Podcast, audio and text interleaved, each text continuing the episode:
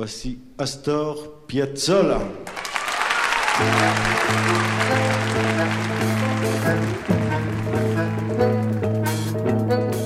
Astor Pantaleón Piazzolla recibió un bandoneón de segunda mano cuando tenía ocho años.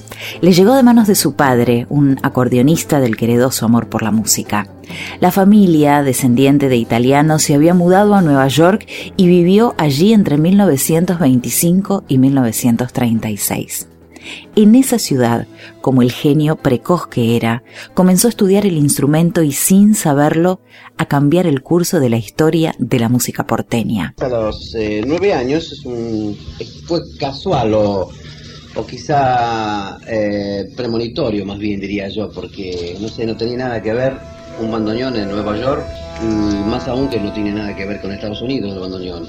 Tenía que ver con que mi padre era argentino, entonces como una cuestión sentimental, él quería que su hijo tocara ese instrumento que tenía que ver con su país. Yo de bandoneón ni jota porque ni sabía lo que era, nunca había visto un bandoneón.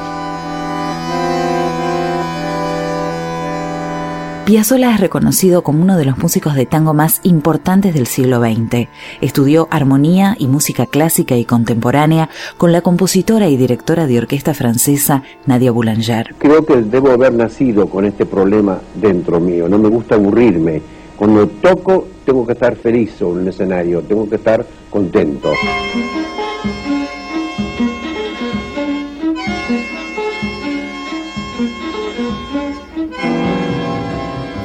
En su juventud tocó y realizó arreglos orquestales para Aníbal Troilo, pero cuando comenzó a hacer innovaciones en el tango con respecto al ritmo, el timbre y la armonía, fue muy criticado por los tangueros de la Guardia Vieja, ortodoxos en cuanto a ritmo, melodía y orquestación.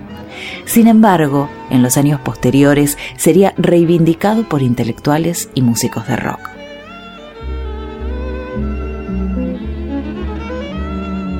Creo que la, palabra discutido no, no, existe desde hace mucho tiempo, porque de si lo que hace Piazzolla es tango o no es tango, lo tienen, eh, está en manos, digamos, de los directores de orquesta.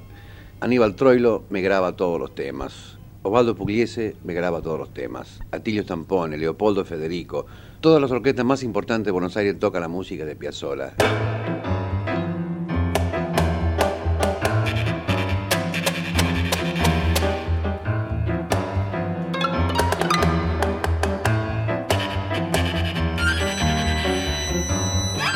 Durante los años 50 y 60, los tangueros tradicionales que lo consideraban el asesino del tango, decretaron que sus composiciones no eran tango.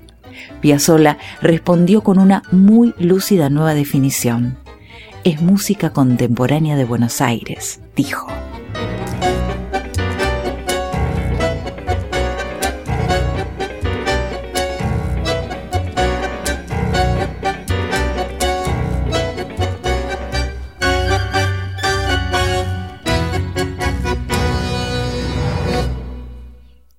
Sus obras no eran difundidas en las radios, ni los comentaristas seguían atacando su arte.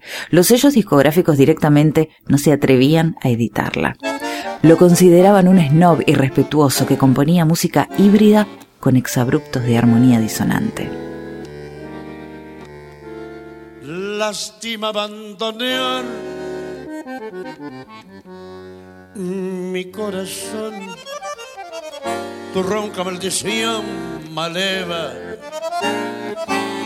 Tu lágrima de ron me lleva hacia el hondo bajo fondo donde el barro se subleva.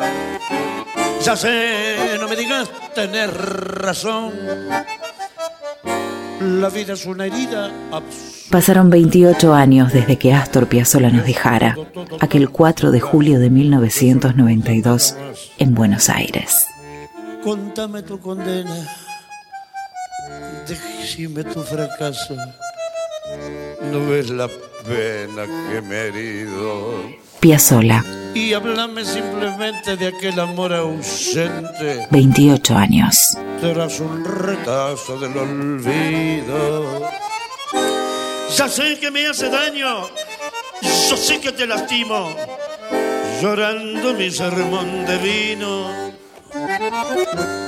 pero hace el viejo amor que tiembla bandoneón y busca en un licor que atorda la cuerda que al final termina la función corriéndole un telón al corazón.